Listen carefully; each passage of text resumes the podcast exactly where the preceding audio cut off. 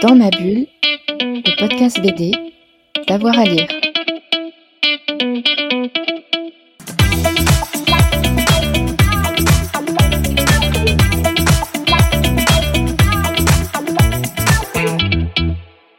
Bonjour à toutes et à tous et bienvenue dans cette nouvelle émission Dans ma bulle, votre podcast 100% BD avec avoir à lire. Aujourd'hui, je vous emmène en Corse. Le festival BD à Bastia se déroule en ce moment. Il y a eu un temps fort euh, il y a euh, quelques semaines, mais euh, il y a des expositions qui se poursuivent jusqu'au 7 mai. J'ai le plaisir d'avoir avec moi la directrice du centre culturel Una Volta, Juana Macari. Bonjour. Bonjour. Peut-être un petit mot d'abord sur euh, ce qui s'est passé ce temps fort, euh, ce, ce week-end de, festival. Est-ce que là on est à trois semaines après euh, Est-ce que vous en êtes contente? Quel bilan vous faites avec C'est peut-être le premier post-Covid en plus? Oui, oui, tout à fait. Alors, c'est le premier post-Covid sur les dates historiques du festival, puisqu'on avait reporté l'édition 2020 et l'édition 2021 sur septembre. Et évidemment, euh, on, est, on était très heureux de, de ne pas annuler euh, les éditions précédentes, mais quand même, c'est quand même assez inconfortable de reporter. Euh, les formats doivent être adaptés, euh, la fréquentation n'était pas tout à fait la même, et c'est normal. Donc c'est la première édition effectivement où on retrouve le BD Amassia qu'on a connu avant Covid. Euh, avec une très belle affluence, euh, le, le, libraire justement euh, que j'ai recroisé cet après-midi faisait le même constat que moi. Euh, et puis voilà une une sorte de d'ambiance très harmonieuse justement euh, dans les lieux du festival entre les rencontres avec les auteurs d'un côté, les rencontres plus informelles dans le, le côté café ou naolt, dans les expositions, les ateliers pour les enfants. On a vu tout ce monde-là cohabiter et, fourmiller. Ça faisait longtemps qu'on n'avait pas vu cette affluence-là. Ça, c'était pour, le festival, mais il y a une demi-douzaine d'expositions qui, euh, euh qui durent jusqu'à euh, début mai. Est-ce que vous pouvez nous en dire un petit mot de ces expos? Oui, alors euh, il y a l'exposition euh, Prix des lycéens qui rassemblait euh, Coming In, le temps pour la Moscova et du bruit dans le ciel qui a duré une quinzaine de jours encore après le, le temps fort. Euh, l'exposition L'aventure aux archives qui est une exposition assez particulière puisque c'est une création de collégiens sous la houlette de Mathias Picard sur des documents, à partir de documents d'archives qui durent jusqu'au 6 mai. Euh, René au bois dormant, la sublime, euh, c'est René et autres métamorphoses même, puisqu'on ne présente pas que l'album dans l'exposition consacrée à Hélène Musdin, euh, qui dure là aussi jusqu'au 30 avril. Donc il faut vite en profiter. Euh, au musée de Bastia, l'exposition Hugues Micole dure jusqu'au 7 mai. Euh, à la bibliothèque de Bastia, Julia Spears, euh, donc une exposition jeunesse cette fois-ci, dure aussi jusqu'au 7 mai. Puis à Unaholta, on a trois expositions qui durent euh, jusqu'au 6 mai, vendredi 6 mai. Euh, une partie de l'exposition consacrée au road trip, qui s'appelait Camille, qui rassemble six auteurs. Jérémy Bassion avec la fille maudite du capitaine pirate et l'exposition euh, de Marie Mirgen en jeunesse également. Ouais, c'est comme une belle proposition, en tout cas pour tous les amateurs euh, de, de dessin et de bande dessinée. Euh, pour vous, dans votre vie de programmatrice et de, de directrice, euh, c'est confortable d'avoir ces expositions euh, aussi longtemps, d'avoir un temps forme puis euh, des expositions, ou, ou c'est une manière de prolonger un petit peu le travail? Comment est-ce que vous, vous le voyez? Oui, oui, oui, il y a vraiment ce parti pris. alors évidemment, les auteurs sont repartis, mais c'est quand même. Alors, Bédabassia produit beaucoup d'expositions. C'est en moyenne 12 expositions par édition. Donc, c'est un travail qui est très conséquent. Le fait de sélectionner, de rassembler les originaux, on produit nous-mêmes les encadrements, on a un atelier en interne. Évidemment, l'accrochage, évidemment, pour certaines expositions en tout cas, les scénographies. Donc, ce travail-là, on a envie de le voir euh, durer et de le partager avec le plus grand nombre de personnes possible. Et on sait que quatre jours, c'est une fenêtre de tir finalement assez réduite pour que les gens puissent se déplacer.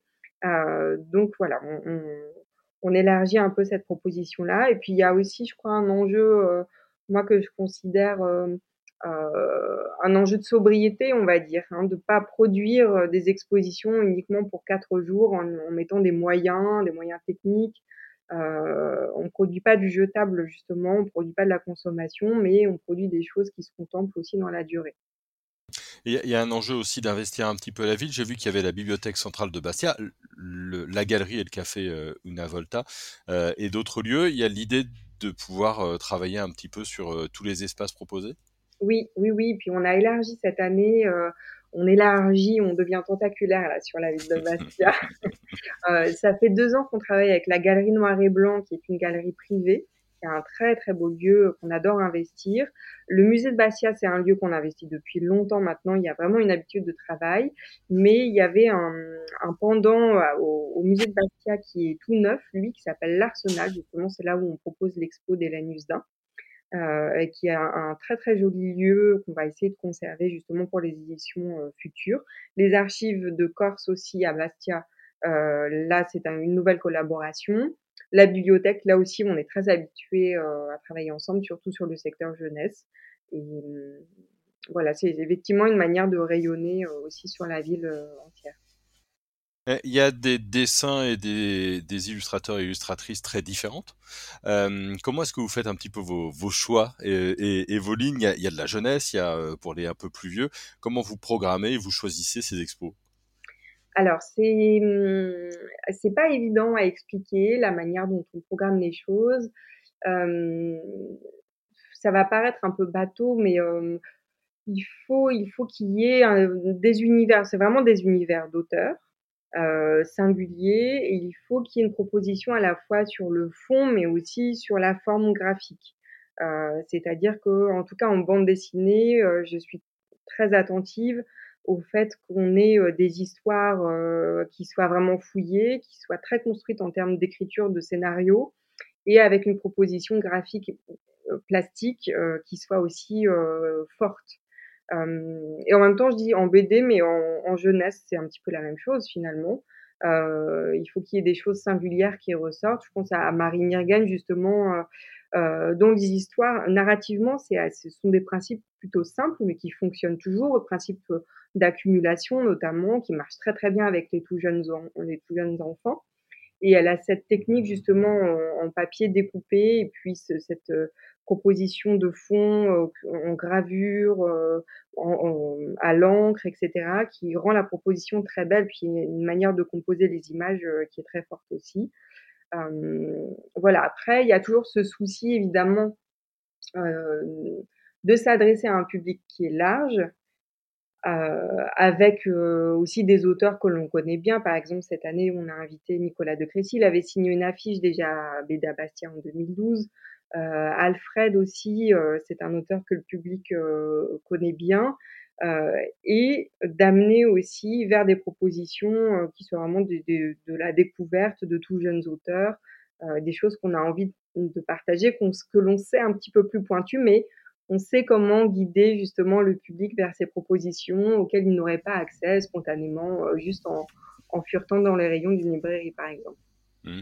Alors c'est chouette parce que du coup effectivement ces expositions restent, mais j'imagine que après le débrief euh, de l'édition 2022, euh, vous songez déjà un petit peu à 2023. Comment, comment, à partir de quel moment vous commencez à travailler sur le festival de l'année prochaine? En général, je commence à réfléchir euh, dès le mois de janvier, avant même que l'édition de l'année en cours soit passée.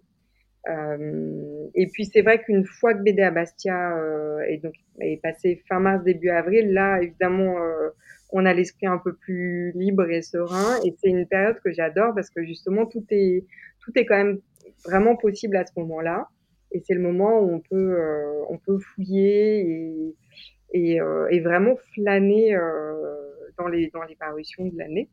Euh, et puis, ce qui est important euh, très rapidement, c'est de dégager une thématique, alors pas pour l'édition entière du festival, mais pour une exposition collective, puisqu'on propose toujours une exposition qui rassemble plusieurs auteurs et qui va être euh, particulièrement travaillée au niveau de la scénographie, donc très immersive, etc. Et voilà, et là, on a déjà, donc le festival va avoir 30 ans en 2023, donc on a déjà exploré un certain nombre de thématiques. Donc il faut euh, voir un petit peu, même en termes de parution récente, ce qui peut se dégager. Euh, et c'est aussi le plaisir avec cette exposition en particulier de revenir justement sur le, les fonds euh, de catalogue, des choses qu'on n'aurait pas pu proposer peut-être auxquelles à côté desquels on serait passé il y a 2, 3, 4, 5 ans et sur lesquels on peut revenir en travaillant sur cette thématique précise. Est-ce que vous avez déjà une première piste? J'ai quelques pistes, mais c'est secret. Évidemment. Et eh ben en tout cas, on va vraiment recommander d'aller voir ces expositions euh, actuellement, euh, qui sont donc euh, à Bastia un, petit peu partout, et d'aller directement sur votre site pour se renseigner. Merci beaucoup. Merci à vous. Voilà, dans ma bulle, c'est terminé pour aujourd'hui. Vous savez ce qu'il vous reste à faire jusqu'au 6 et au 7 mai. Et puis nous, on va se retrouver très vite pour une nouvelle émission. Bonne journée à tout le monde. Dans ma bulle, le podcast BD, d'avoir à lire.